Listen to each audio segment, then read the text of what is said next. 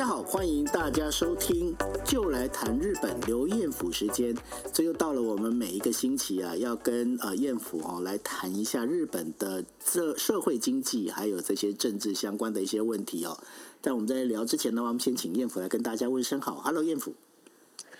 你好，大家好，是哎彦甫，那个听说你们这个星期是在放假期间，对不对？是的。放九天假，九天假，这就是传说中的黄金周吗？是的，黄金周。黄金周为什么可以放那么多天假？你们到底有什么假可以放？因为刚好这个环境中从四月底到五月初，日本有四天那个国家的假日，嗯、一个是四月二十九号的昭和之日，这是昭和天皇的那个生日的纪念日，没错。嗯、然后五月三号是宪法纪念日，宪法纪念日，日本国宪法纪念日，对，对日本国宪法纪念日。然后五月四号是，这是日文是米多林哦，中文应该是说。怎么说比较好？绿色之日，绿色之日。对，这这个假日我也是觉得是不不懂是什么意思，但是基本上那个意义是说，因为日本有很多森林，然后那个昭和天皇是植物植物方面的那个学者，对，所以呢就纪念这个昭和天皇的专业，还有日本的这个保护森林的这个呃形态。对，所以纪念这个绿色之日的。对，因为呢，呃，日本他们很妙的一点就是，呃，就是天皇过世之后啊，原本的天皇的生日哦，或者是天皇退位啊，这个天皇的生日就会改成另外一个名称出来。那所以呢，感觉上日本的放假好像是越来越多哦。那就包括今天这是放九天呢，那然后当然这当中的话，有一那个我们跟刚刚彦甫跟大家讲的五月四号是绿色之，那五月五号又刚好又是那个他们的儿童节啊。对，儿童节，子供の日是的，对，子供の日哈。那所以呢，那然后再加上五月一号又是劳动节，反正呢就是这一整个星期里面。日本真的非常的拥挤，为什么呢？因为大家都跑出来旅游了，对不对？是的，对啊，因为呃，包括了那个那个什么，在像京都时候又开始喊出了说不行，我们现在有观光公害。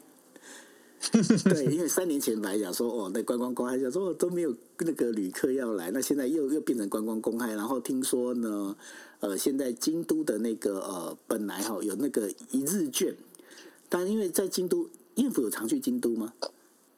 常去，因为京都有很多那个电子产业中上的那个重要企业，所以我也常去出出差。因为那个 Kyocera 在那边是基地嘛，对不对？哈，对，Kyocera 也是，还有那个日本电厂，现在变成 Nidec 哈，那个对，因为以前叫那个霓虹电厂，那现在叫 Nidec，再改名了，它把它整个合在一起嘛，对不对？对，还有那个什么村田制作所，那个春田制作所，对，这这都是非常日本非常重要的跟呃高科技有关的这些呃公司哦，全部都在那一边。那然后呢，重点在于哪里？重点在于就是说，因为到了这个五月的时候啊，那再加上有很多的那个，现在还好，为什么现在还好？因为现在呢，日中国的那个观光客还没有办法开放到那个，就是团客还没办法开放进到日本来，因为还来不及。要不然哦，那个整个就是这个日本的黄金周，再搭上了那个中国的黄金周啊，那个整个日本哦，那个尤其是日本现在现在好像听说是中国观光客哦最想出去的这个去的外国的排名第二名。对，那排名第二名就知道说，当这两边的人都已经出来旅游的时候。我常跟我朋友讲，我说哦，你们如果要去日本观光，你就避开黄金周，千万不要去，又贵人又多。对，没错。对啊，那你你有打算去哪里玩吗？这个这这几天放假里面？没有没有，我完全没有。你说的一样，那个有些日本人住在日本的外国人也知道黄金周旅游是一个地狱，所以我这次就不会出门，完全不出去。地狱对不对？地狱、那个、对，完全是地狱，对对对，完全是没办法去的哦。所以说，那个聪明的小孩呢，不要用黄金周的时候跑去日本玩，那个你会觉得又花钱，然后呢又没办法享受到，因为日本本来你要去旅游，应该那种很优雅的感觉，对不对？对对，那然后然后呢？这个完全没办法优雅，你就发现，听说啊，那个在京都哦，有一那个店要排吃个那个拉面啊，可以排到一个半小时左右，真的超级恐怖。但是呢，对，超级恐怖。对，那我我们就要讲一件事情啦，因为昨天有个，就应该是说这两天吧，哦，这两天我们就在看日本的民调，因为可也许因为就是大家就觉得说，因为呃，日本他现在把那个就是那个 COVID 的这个疫情啊，整个开始完全解封了。那完全解封，尤其是在五月八号的时候呢，要把原本的那个呃，就是。我们在讲的那个新冠疫情哦，就是那个 corona 新呃新那个什么那个新的那个 corona 哈，它本身要把它从原本的二类传染病要降低为五类传染病。那什么叫五类传染病？它其实就跟一般的流感是差不多的哈。那也许因为是这样关系，他是感觉说，哎，日本好像又回到了 corona 之前二零一九年那个感觉哦。那这也让让我们很意外的看到一件事情，哇！各个媒体在调查那个岸田文雄内阁的民调的时候啊，居然都突破百分之五十的岸田岸田文雄最近应该很开心哦。嗯，一定很开心。对啊，不不过我发现他最近很忙哎，他最近在忙什么？他这个他黄金周的这一这个期间，因为国会也是请假嘛，国会也是一个休假，对，所以国会休假的时候，日本的首相就会去国外。以做一些那个外交。嗯，这一次的黄金周，安田文雄他去非洲那一边去，在非洲做一些外交。去非洲？那他之前好像也去欧美，对不对？是的，啊、没有美，美国去欧洲，对，去欧洲，去那上月的时候就去乌克兰嘛。对，他去乌克兰，然后乌克兰那那一场也是大家也是对他评价非常两极化，想说嗯。你这样的去，到底你去那边到底要做什么？而且听说乌克兰那边的民众对于日本的认知度并没有那么高，对不对？是的，对，因为反而中国的认知度比较高。对啊，但因为因为日本的话，日本它其实还有有就是有关于它宪法哦。你看我们在讲说宪法之日哦，日本宪法也有规定嘛，就是说那个我们在讲说武器三原则这些事情，他也没办法卖太多武器给那个乌克兰啊。对，完全不能呃，不能说是完全了，就那个防卫有防卫性的那个武器啊装备是可以卖给其他国家。所以你说这一次的乌克兰战争的时候，日本第一次送给乌克兰的就是那个 helmet 那个头盖，对，后面还有那个头盔，然后还有呢，啊对，对对，还有就是那个防弹背心，啊对。对，因为他们也只能提供这些东西，因为你你今天你不能提供有那个所谓的杀伤性的武器，因为你提供杀伤性武器的话，那就是基本上这是违反那个日本国宪法哦。那所以呢，这也是自民党内部一直很希望能够改呃改善的这个宪法的这个条例，这也是我们在讲的，就是呃，应该是说宪法第九条嘛，对不对？对宪法第九条，那个日本的现在的执政党的自民党就是一直以来想要改这个宪法，因为有这个宪法的关系，日本就不能派自卫那个自卫队不能派到海外，还有想要那个做一些军事上的支援的时候，也是不能支援一些有有一个限制，所以自民党的意见是说，有这个宪法，所以是不能贡献那个国际和平。对，因为呢，呃，这个当中的话，呃，对日本来讲，日本他们其实之前因为这宪法第九条的这个限制啊，然后呢，也被国际间闹了一个大笑话。什么样笑话呢？就是在大家如果回想，呃，几十年前的那个波湾战争的时候，日本呢是全世界啊，就是用金钱支援波湾战争，就是这这件事情的最多的国家。可是呢，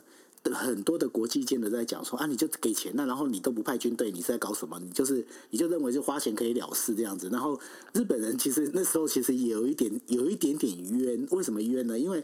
那这个我们日本国宪法也是你们国际间要我们这样定的啊，吼。那然后你要我们这样定，因为当时这个日本国宪法实际在它的它的历史渊源，其实要回溯到就是麦克阿瑟的那个就是占领军时期，对不对？是的，对，那然后所以说这当中其实有很多这样子一个历史渊源。那对日本来讲，日本就觉得说，哦，这实在是这样不行。那这也是安倍晋三呃前首相呢，他在过去有一他在生前的时候一直在念兹在兹的，他希望能够把宪法第九条做一些条文的修正哦，让日本国呢，就是说它本身的在派出这个自卫队，尤其是。呃，现在日本的这个自卫队，它其实不能叫 Army，它它还是叫做一个防卫部队哈。那它是防卫部队里面为什么要这样做的原因，是因为当时就是担心说日本的军国主义呃重新再起之类的哈，有这样的一个说法。那但是呢，现在的整个国际情势里面，包括日本它本身，其实你说它的国防预算其实也没没比别人少多少，但是他就是这个名声名字没办法证明哦，所以他不能叫做，比方说像。日本陆军啊，日本海军或者日本空军，他只能用自卫队的这样的一个名义哈来走。那这也是呃，在自民党内部保保守派的人呢，他们其实很想要去解决这样的问题。所以说，这也是叫做呃宪法第九条修正案哦。这他们其实念兹在兹，希望能够修改。那当然，在日本国内其实还对这件事情呢争论还是很多哈。那大家到目前为止并没有一个定论。但是，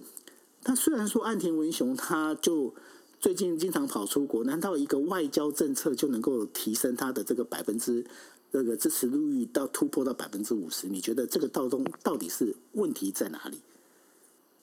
问题问题就是在这这真的是很奇怪的事情。问题就是在日本人民，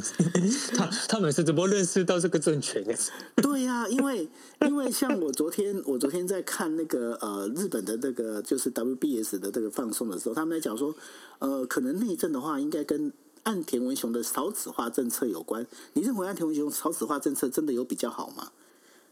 完全没有，因为这次的少子化政策是跟以前的少子化政策也没有什么变，只是加了一些金额而已。然后你说其他岸田文雄在日本做的内政的法案或是什么政策，最近是比较做为因为有那个台湾有事的关系，所以在做安全保障上的政策加一下那个防卫防卫预算。但是基本上，防卫预算跟一般的人民的生活是没有什么关系，所以基本上这个防卫预算跟还有那个你说的少少子化的那个政策，应该不会贡献到那个不会关系到安田文雄的这个支持率，所以应该是只有外交上的他的那个做法，或是他的姿势是那个。对日本人民来说，看起来哎，他做的很好，有这个印象，所以支持率是过了五十趴的样子。应该是说哦，你看哎，有出去跟那么多外国人、外国的那个领袖见面啊，他感觉上很忙哎，那很忙，感觉说有在做事情这样子。对，然后的确是那个，因为有 COVID-19 的关系，有那个疫情的关系，这个两三年基本上那个首相啊，那个各国家的那个领袖没有去国外做外交活动，也很少那个国外的人也来日本做外交活动，所以看起来，哎，安田在外交上做的还不错的样子，有这个。呃，印象，所以就日本人就哎，真的很奇怪，看看到只有外交这一个方面而已，就哎哎，我们的首相还不错嘛，就对。那其实其实他这个相对起来，对对，相对对比，其实可以从几个几个那个事情上哦，我们可以去比较，因为呢，包括之前哦，就是岸田文雄前一任的首相就是菅义伟哦，石嘎桑，菅义伟他本来呢，他因为菅义伟是一个不太会讲话，他就是一个。他算是一个比较属于官僚型的一个首相，那所以呢，他都比较会去做一些呃私底下去把这个事情做好，但是他不太会去做表面。因为我们在讲表面，就是说他不太会去 PR 他自己。那所以呢，对对，那所以菅义伟他在在任期间，他的一个支持率其实都不是太高，因为都觉得第一个他好像就不太会讲话，那然后呢，再加上就是说他也没什么会太 PR 他自己，那所以呢，民众的感觉上的那个支持度都没有很高。可是。当他去跟那个呃，就是那个谁，跟那个呃拜登，拜登见面完之后，你会发现，你如果去查他过去那个支持度，他在跟拜登见完面之后，他的支持度又开始拉高。那所以呢，感觉上日本民众好像还是蛮吃这一套的哦。嗯，没错，看看起来日本的民众就你也知道，日本人基本上是很害羞嘛，然后希望有那个其他人的那个。怎么说呢？承认承认嘛？承认对对承认嘛。搞不好在国家的外交上也是一样，希望要那个其他国家的承认 啊，就是说，那别人就认可说，你看你在做这件事情是对的哦，你好棒哦。那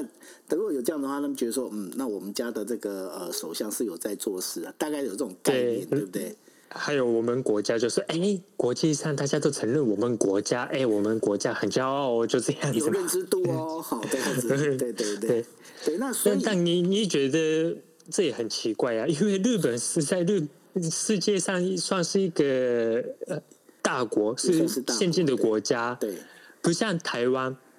呃，大家都已经有好好承认、正式承认，还有外交关系。日本护照还是全球最好用的护照，哎，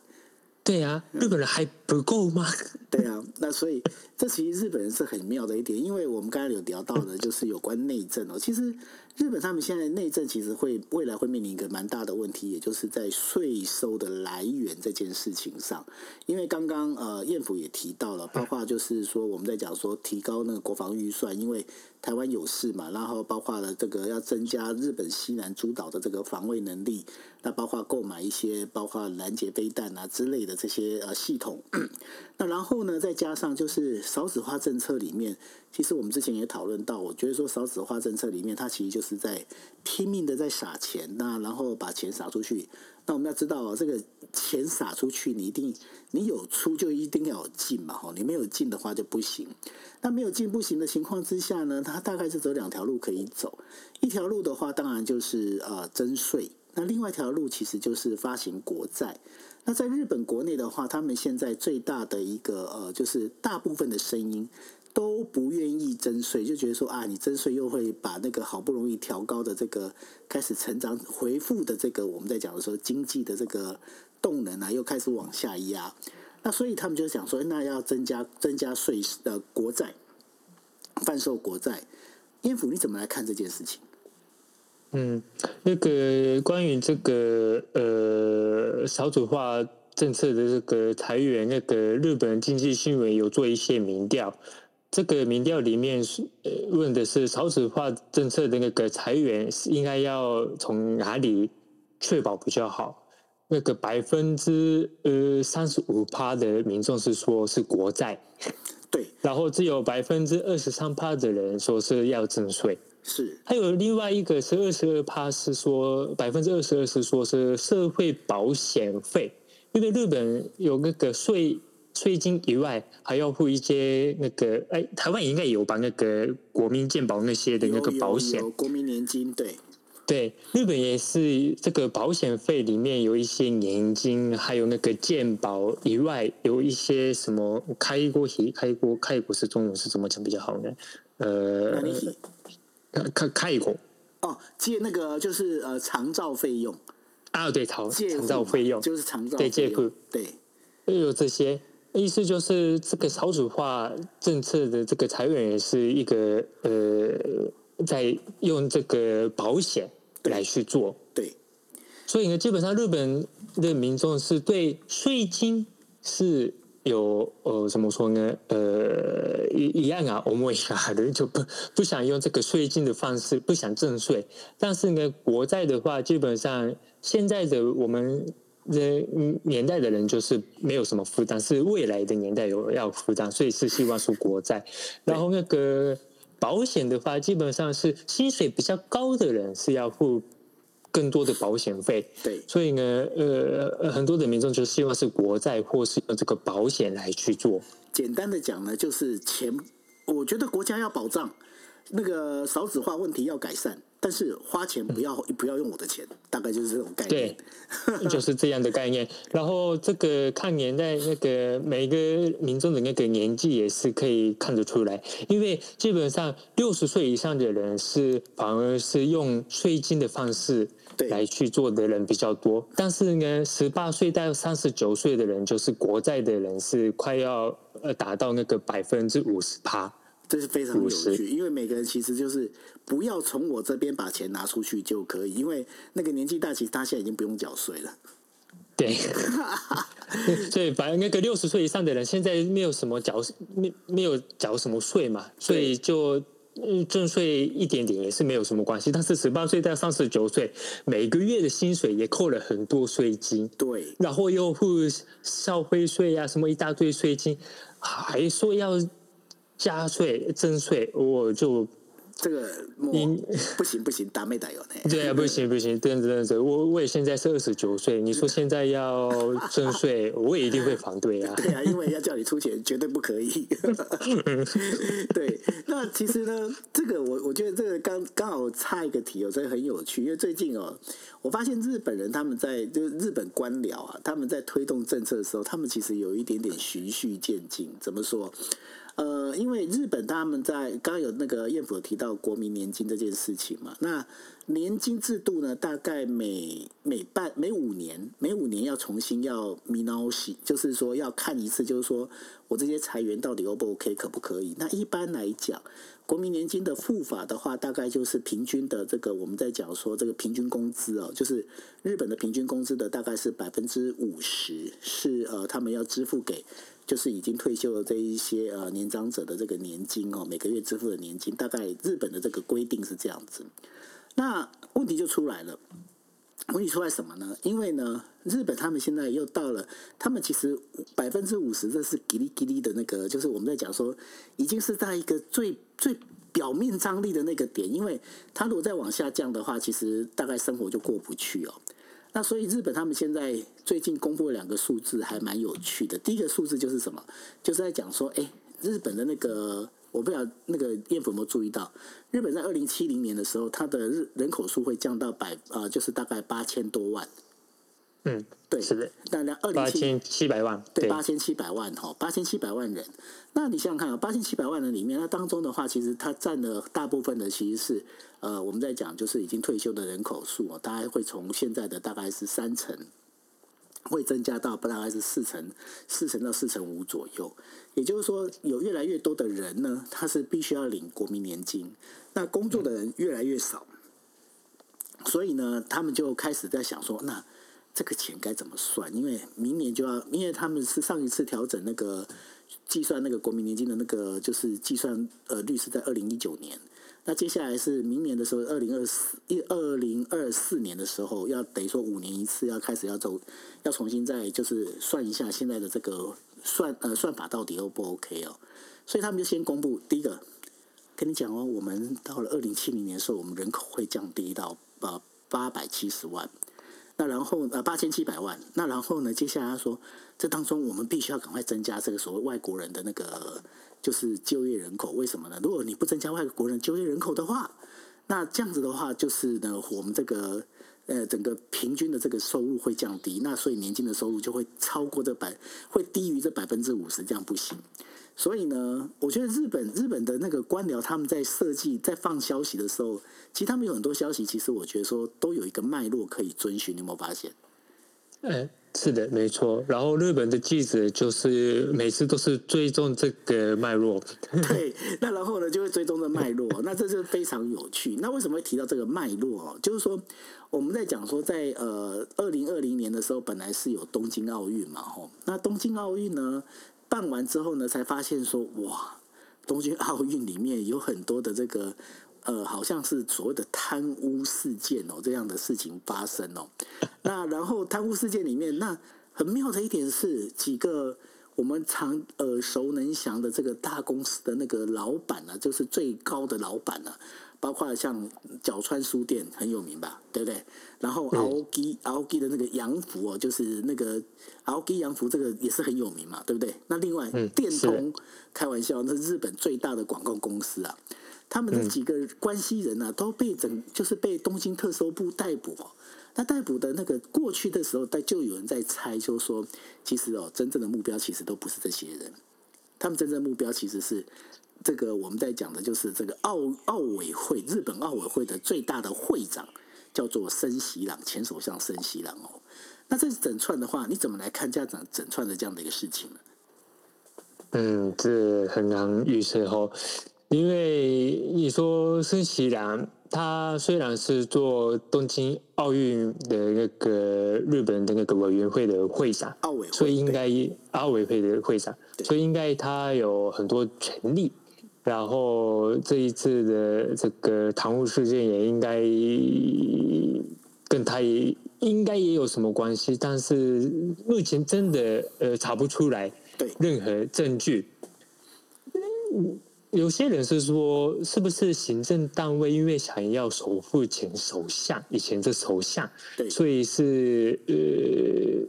做那个怎么说呢？证据上的什么做一些操作啊，或是怎么样也是不一定，但是都是预测，真的没有什么证据。是，然后搞不好会不会影响到政治现在的政治，比如说那个安田派跟那个安倍派的这个呃竞争啊，怎么样怎么样，也也有一大堆那个预测在这个。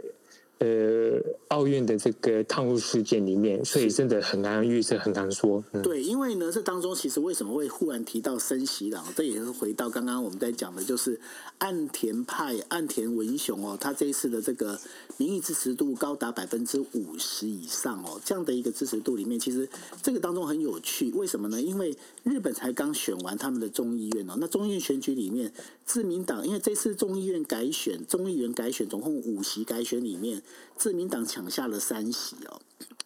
他他抢下三席呢，那这三席自民党的这个议员哦，有两席哦，就是他们就当选之后就宣布加入安倍派，那当中有一有一席呢是确定是要加入那个呃麻生派。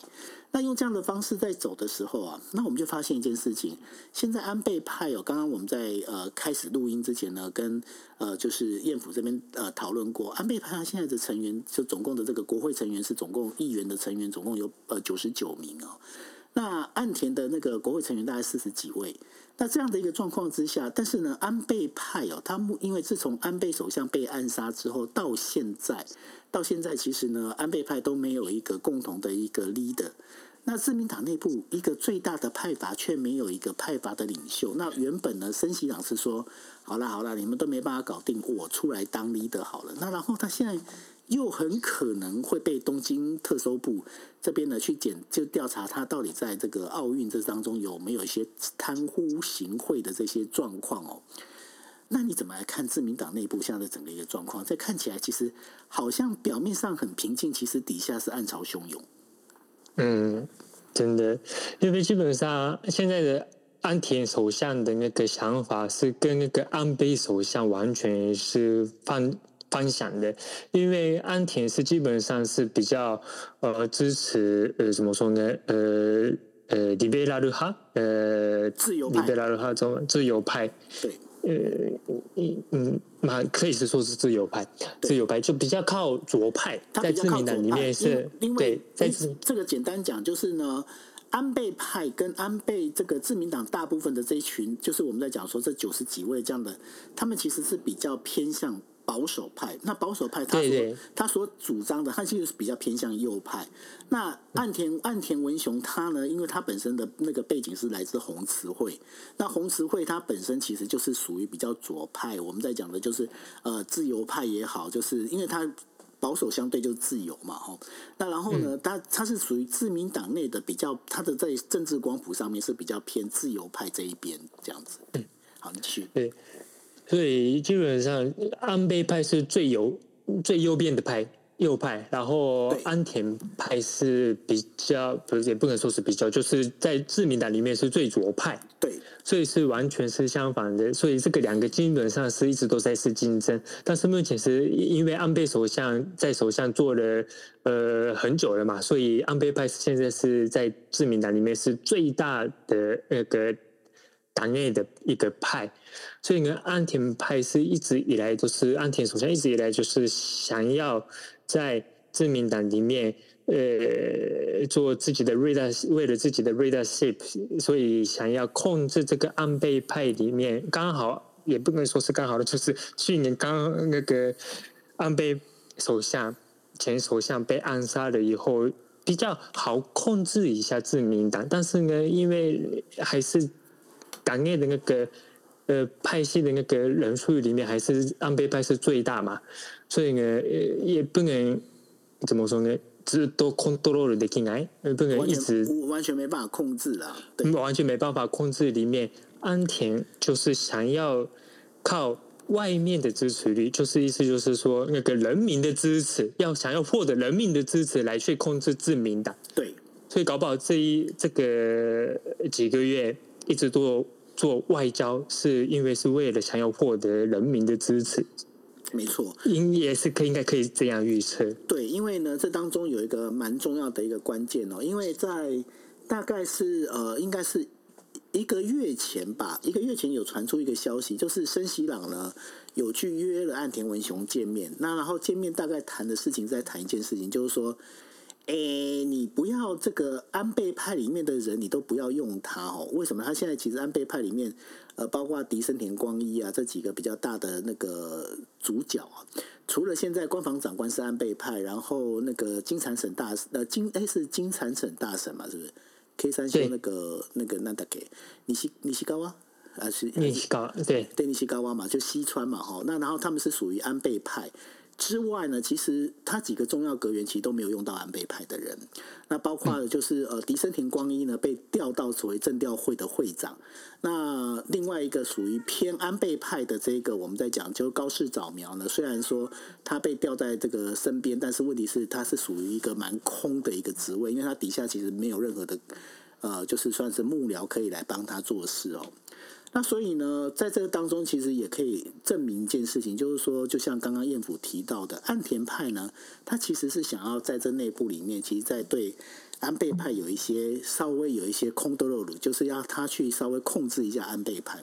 但是，你觉得安倍派有那么容易被控制吗？嗯，不容易。对呀。我觉得，因为因为真的就是有九十九个人的最大派嘛，对，安田派只有四十几个人而已，是一倍的规模，这是很真的很难控制。对，那所以呢，这对自民党来讲，其实这是自民党一个。便是岸田文雄，他必须要决定，因为呢，我们在讲说，因为接下来三年里面大概没有大型的，包括众议院跟参议院的选举都没有，那所以呢，也有人在讲说，这是岸田文雄的黄金三年。那在这黄金三年里面，就是便是岸田文雄他到底要怎么做，他才能够在安抚党内的同时，他能够获得党外的，就是外部的这个大部分民众的一个民心哦。这考验了岸田文雄他本身有想法，但是呢，有一个非常重要一点，因为刚刚有提到了，就是呃，岸田文雄是属于自民党内比较偏左偏自由派的这样的一个角色的这样的一个人物，再加上他的一个外务大臣林芳正又是比较属于亲中派，也就是说，对他们来讲，他们认为增加的这个就是促进日本的经济啊，比日本的整个国家的这个我们在讲国家的这个政治角色的态度啊，来的相对的更重要一些哦。那所以在这整个一个状况里面，你觉得未来日本他会怎么去选择他的走法？嗯，虽然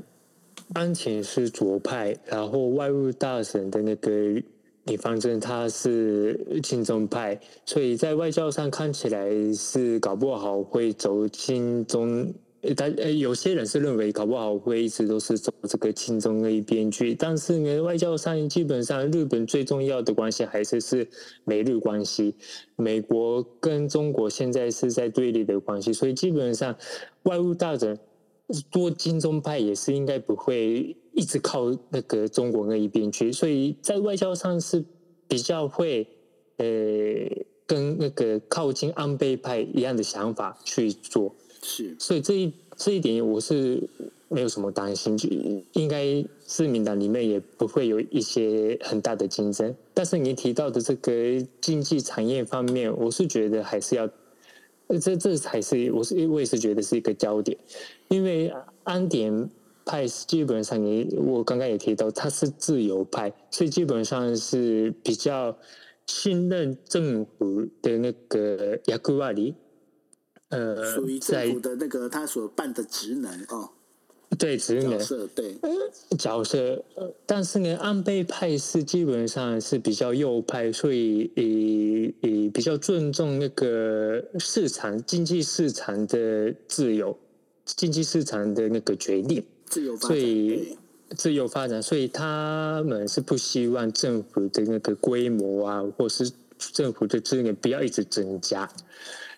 所以呢，在经济上搞不好，这个两个派的这个想法是不同的，所以日本的经济政策或是这个财政的这个政策，呃，我是觉得以后有一些诶竞争也不一定。对，因为包括了新的那个日银的总裁呢，呃，织田河南已经上任了。那当然，过去的几任的那个日银总裁呢，他们大概的上任的那个 pattern。大概都是上任至少要半年到一年的时间才会重新更改前一任的政策。那所以织田和南在这一次的上任里面还是维持按照黑田东彦的那个前总裁的黑田东彦的这个路线哦，至少还会再持续到半年到一年左右。只是半年到一年之后，日本会怎么走这一件事情，好像也很值得观察，对不对？是的，刚好那个四月底绿营。总裁那个四月底，绿影总裁做记者会的时候，他说，从现在开始，大概。一年到一年半的期间，要 review 一下，就是要那个呃检查一下，检查一下啊，这个二十五年以来的这个金融政策。对，所以有些人认为，这个一年到一年半是不会有一个很大的那个金融政策改，不会改很大的金那个金融政策改变。对，那所以呢，在这当中的话，大概一年到一年半之间的话。日银的这个金融政策大概还是维持现在的一个目前的一个走势哦。那只是说，其实感觉上，因为我觉得相对的日银的这一群人，他们在做事情，他们是反而是比较稳健。为什么呢？因为他们也知道说，突然之间的政策大大改变、大翻转，其实是会造成一个大灾难，对不对？是的，对。那所以，请说。啊，因因为那个刚好这一次的日银总裁说要那个检查这个二十五年的这个金融政策，为什么是二十五年呢？因为是这个二十五年日日本银行的金融政策就是一直以来都是在失败，就是不应该量化宽松，对，不应该要那个宽松的时候就宽松，不应该要那个呃引き缔め的时候缩紧的时候缩紧的时候就缩紧，对。对，那所以他所以经常做错事情啦。对，所以要检查这个二十五年。然后关于这个金融政策的话，我刚刚提到安倍派是比较尊重那个自由市场经济，经是市场经济。但是呢，在金融政策的话呢，安倍因为是他是想要做金融跟那个财政的合作，来去做一一些宽松政策，所以呢，一直以来那个前。日银总裁的那个呃黑田的时代是黑田东彦的那个时代时代的时候，安倍是一直做一些政治上的压力给日银，对，所以一直要要宽松宽松。但是呢，变安田，他安田是比较尊重中央银行的独立，对，所以这一点的话是呃，现在的日以日银总裁来说是希望是比较。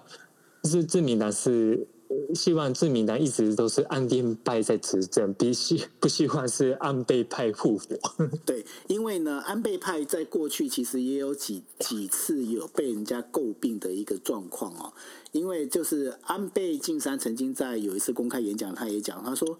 日银，日银，它其实就是我们政府的一个部门呢、它应该就是听我们政府的这样的一个想法。但是呢，一般来讲，我们在讲说中央这一件事情，他讲完之后，其实那个有很多的外界，尤其是金融学者，就对这件事情很不以为然。因为呢，一般来讲，就是呃，其他国家的话，我们在讲说，像美国的那个联准会或者其他地方的话，其实这个呃，应该是说这个中央银行本身呢，它应该是属于一个。比较属于独立判断，它不应该受到政策的影响，是相对的会对整个金融市场来说是比较呃安安全的一个做法，对不对？应该是这么理解哦。是的，对。那所以呢，在这当中的话，其实大家就对于就是刚刚呃那个彦甫跟我们大家解释的当中也是很像的，就是说，其实呢，安倍派他其实他就是说，日营你就是要配合我的政策这样子的一个做法。是的，所以其实这个安田派跟那个安倍安倍派，这个安田派跟那个安倍派两边都是在经济政策跟金融政策上是每个派都有一些矛盾在里面啦。对，那所以呢，接下来哦，其实这就是为什么我们在讲说你不要看现在自民党感觉好像风平浪静，然后呢，这整个状况好像还 OK。那其实呢，对于自民党来讲，其实接下来说黄金三年，但是这黄金的底下哈，到底这个暗潮汹涌是怎么样？其实还蛮危险，因为尤其是还有一个我们最后要聊到的，就是说。其实，在过去一直在支持这个自民党的哦，他们自民党他在一个联立政权，什么叫联立政权呢？他其实是一直在跟公民党在做合作。那为什么要跟公民党做合作？因为呢，公民党它本身它的一个母体啊，是来自于创价协会。那创价协会里头的话，其实在当中的话，有很多的我们在讲说年长的支持者。那在日本的政治里面，也经常被讲的，就是说现在出来投票的人其实是年长者来多过这个年轻人哦。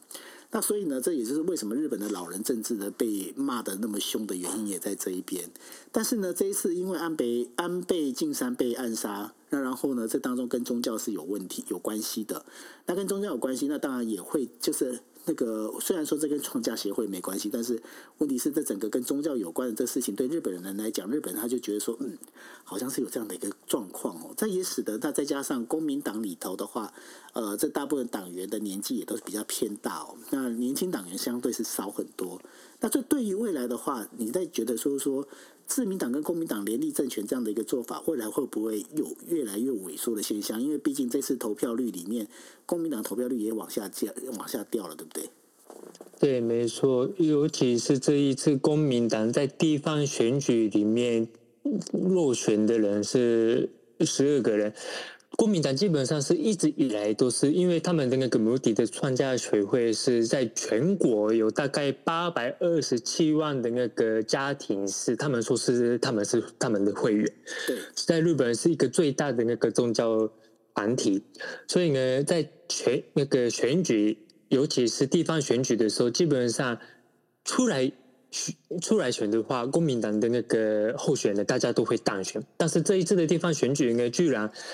十二个人落选败仗，这是过去以来是最多的那个落选的那个人数。所以呢，公民党就是说这一次是真的是呃一一个个自自己的那个创家学会越来越弱的那个证据有出来了，所以有危机感。然后尤其最焦点的地方是东京的那个练马区，呃，练马区中文是应该说连麻区，连麻区。这一次的那个呃地方选举，那个区域的那个呃议员选举，公民对去那个公民党出了十一个人的候选人，十一个人之里面那个四个人落选，所以呢四个人落选，对，四个人落选，嗯，呃，所以在这个练马区是呃公民党说是。最意外的，然后是真代未闻，就、嗯、就是前代未闻，前代未闻的事情。对，对然后这个立马区为什么公民党输的这么惨呢？因为听说是在自民党也是呃，跟自民党的那个呃候选人调整，呃呃，就是候选人的这个调整里头啊，嗯，对，候选人的调整里头没有完成做这个调整。所以呢，自民党跟公民党的那个候选，每个候选人真的是在竞争，本来是一个政权里面的，现在应该要合作的地方没有好好合作。嗯，所以呢，有些那个政治分析家是说，这个连马区的这个失败，搞不好会影响到以后的国家的那个呃国会议员的选举，有可能哦。有可能，所以这个公民党跟这个自民党的关系，搞不好以后会有一些变更。对，有很有可能会有一些变化哦。这就是对变化，对。对，那其实这个还真的是，我觉得这个可以从小的地方看起来，而且呢，你知道现在练马区啊，练马区其实也是中国移民最多的地方哎。对，那因为现在呃，我我上次看了一篇杂志报道里头，因为现在日本的，尤其东京啊，东京当然现在中国聚中国人聚居东京都里面最多的地方，应该中国人最多的地方应该在池袋了。嗯，对对，因为那个他们现在已经把池袋称为是 China Town，就那然后真的，对你到池袋去哦，你就发现一件事情，就是哎，这里面的话，你一到那边，你会觉得说。一秒钟立刻冲进北京城这样子感觉，这样。对，因为听说那附近呢、啊，附近都有很多的那个，包括那个卖麻辣锅的，而且他们现在都已经卖麻辣锅卖到什么程度？我不跟你写日文，我直接给你写简体字。真的，真的，去磁带那个很多那个中华料理的店都没有写日文，都是写简体字，所以我才说立马冲进北京城的感觉。你只要出了磁带的那个车站啊，你就发现哇。不用护照你就到中国，这样的一个感觉，对对，那所以对啊，有有些卡拉 OK 店，卡拉 OK 的店都已经不接受日本人了，只有接受中国人。真的假的？真的啊，进去都那个日文都不通。对啊，所以这也是我们在讲说，我们今天在谈的题目里面啊。日本未来政治啊，到底会怎么走？其实很妙。那呃，刚好我在推特上面，我我有去追踪一个，就是在呃日本很久的一个呃中国人，他是叫李小牧啊。那李小牧他本身的话，在那个什么，在那个呃上海那边，上海歌舞伎町，其实他选了好几次，他这次还是没选上。对，那然后呢，他这次没选上，然后我想说，哦，好。但但是呢，其实未来日本的政治会怎么走？我觉得这是一个还蛮有趣的现象。我不晓得说，彦辅你怎么看日本政治接下来的一个走法？尤其在未来十年里面，再加上了可能他们也调查过，在二零七零年之后啊，这个日本的这个人口里面会有大概超过一成以上是会变成是外国人哦。那这对于日本他们到目前为止的这个整个我们在讲保守态度也好啦，这相对这些事情也好，会有一些改变吗？嗯，搞不好保守派就越来越更保守，也不一定。尤其这一次，日本为了想要增加外国人的就业者，现在在改那个呃外国人的那个一些就业法，就是说以前日本就是做一些那个技能实习生、技能实实习生，对对。但是呢，因为这个技能实实习生的这个制度被那个联合国批评嘛。说没有好好做那个保护人权，对对，没在实习，然后在人权上的那个保护政策也是不好，所以被联合国批评，说是这是现代的那个奴隶制度。奴隶制度，对对，所以呢，现在改一个说做一个特定，なんだっけ，えっと 特定，えっと特定义务可能，所以是特定职能，对职能，特定职能制度。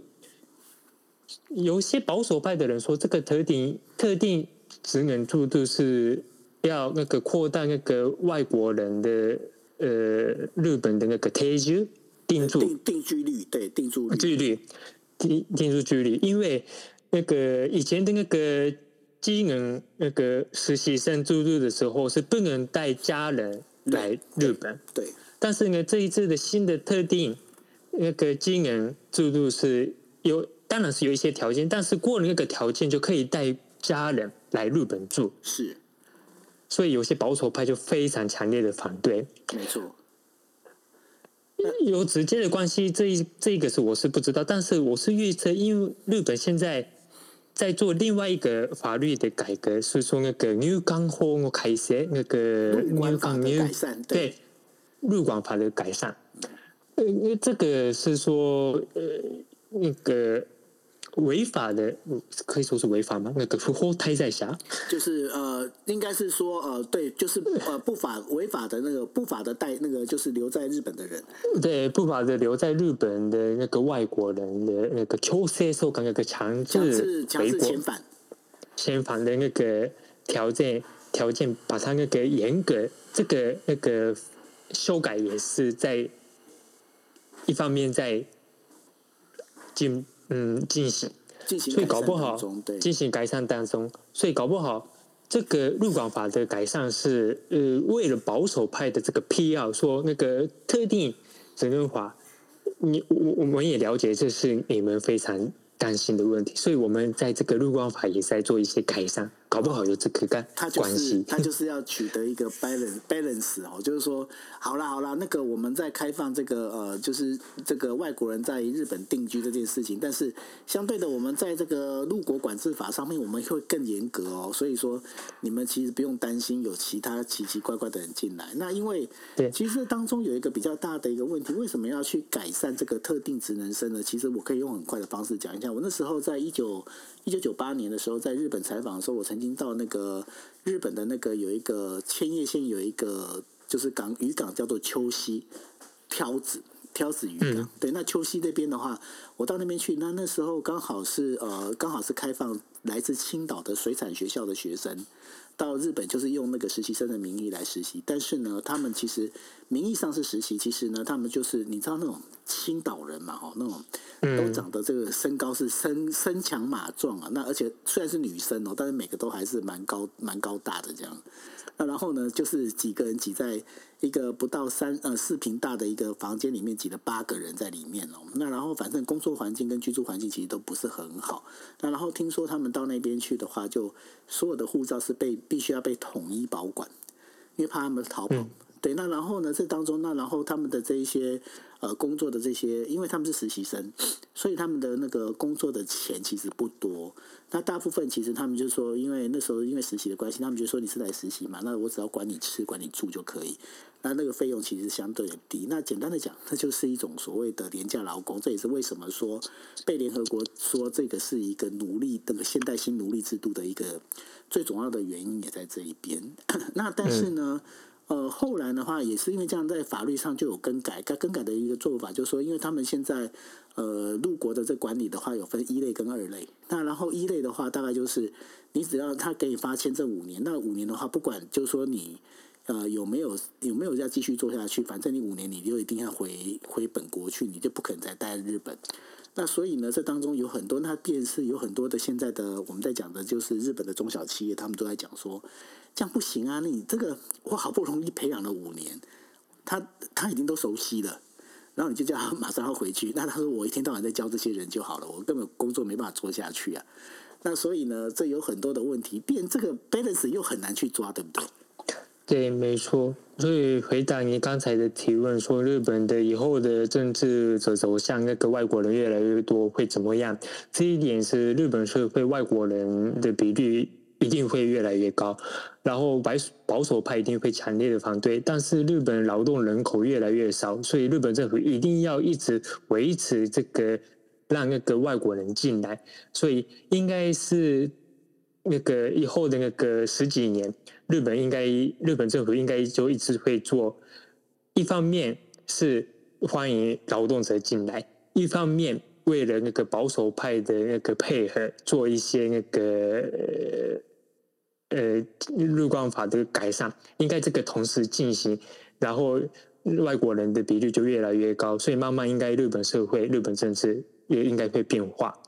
搞不好以后就一些。呃，这一次呃，这个几年来日本的那个外国人，十几年后拿日本籍，然后会出来国会议员出来选举，搞不好日本的现在国会议员里面都是日本人嘛，基本上，搞不好以后就是外国出生的人的那个国会议员，在日本也搞不好会当选，会出来也不一定。没错，所以呢，大家注意哦，也许哪一天，十年后、二十年后，你发现刘彦甫变成众议院议员的时候，你们千万不要觉得惊讶，这样子。我是应该不会做国会议员啦。我难多么爷奶哟。呃，我要说，在日本做国会议员真的一个很辛苦的事情，很痛苦。妈的，比比台湾的立法委员是好很多了，因为台湾的人民对政治的监督的这个意识比日本人还高很多。那个。高很多，真的是很正常，不像做外教就满意度就会高。嗯、台湾的 台湾的甚至没那么容易啦，所以比台湾是好很多。但是在好做，但是在日本，尤其是外国人，应该大家也知道，日本去玩是很好，但是做是一个很辛苦的事情，因为他们是很排斥不会接受，不会那个接受那个外国人的这个想法、看法，或是外国人的那个生活方式。所以呢，在日本做生活是一个很辛苦的事情。对，所以做国会议员是更辛苦，一定要表达自己是日本人，有日本精神，要怎么样怎么样，有爱国主义，怎么样怎么样。我你也应该知道我的。个性来说，我绝对不会讲这种事情，所以是应该不会在日本是不会做国会议员的。好，那我们来支支持看找什么样的一个莫阿诺他妈公，然后让他们让他能够成为国会议员好了。对，对你，你我发现我发现你的想法跟我很像，我们都喜欢躲在幕后。那个他妈阿德奈就是千万不要挨子弹那一种。嗯，还有一个是做政治人物一定要说谎嘛，对不对？对，这个要没有，就是要委婉的说话。呃，我这个这个讲话那一个方面，我是不太会讲，所以就我就真的没有什么希望了。错的是呢，因为因为我大概知道很多媒体人其实都不太喜欢当那个就是民意代表，觉得说当民意代表真的是很多话都没办法讲。像 对啊，像我我之前就有本来是有一个政府的外围组织是想要找我去当就跟观光有关的这个，他算是副秘书长。后来我想一想，我就说：“我说还是不要好了，因为我还是会骂人。”对啊，所以这个是还蛮有趣的一个状况，因为我们大家都知道我们自己的个性嘛，对不对？哈，对，没错。然后刚好我的亲戚有一位是一直做台湾的立法委员，现在是做监察院的副院长。我知道他